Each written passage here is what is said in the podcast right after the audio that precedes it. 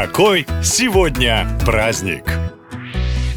Последний день июля в календаре есть отличный повод порадовать детей или самому вспомнить детство. В эту дату отмечают праздник сладкой ваты. Список любимых сладостей современных детей сложно перечислить в одной программе, а вот у прошлого поколения дела обстояли проще. Если мама или папа на прогулке в парке купили вам сахарное облако на палочке, то считайте вы уже объект зависти всех детей. Еще в 15 веке в Италии придумали варить варить сироп из сахара и наматывать его на палочки. Конечно, это была не вата, а скорее сахарные гнезда. Такие сладости были очень дорогими, и простые люди не могли порадовать детей. Так продолжалось несколько столетий. И вот в 1897 году два американца, зубной врач Уильям Моррисон и кондитер Джон Вертон, решили, что наслаждаться сладкой ватой должны и обычные люди. Они и придумали специальную машинку для сладкой нити нити. Засыпаешь всего одну ложку сахара, газовая горелка превращает его в сироп, а вращающийся механизм в легкие и сладкие облака. В 1900 году на знаменитой всемирной выставке в Париже изобретатели представили свою чудо-машинку, и сладкая вата буквально накрыла весь мир. А в Советском Союзе сахарные облака были особенно популярными, потому что стоили дешево. Например, за эскимо надо было отдать 22 копейки, а за за сладкую вату всего 5. Так лакомство превратилось в один из символов советского детства.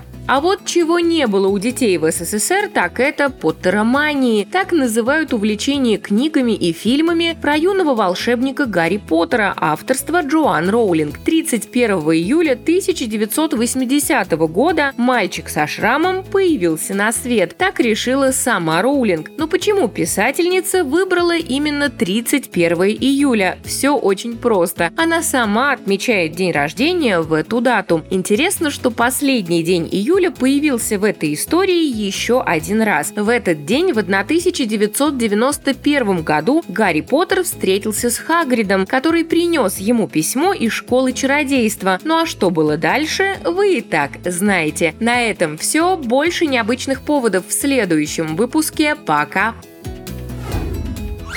Наша лента. Коротко и ясно.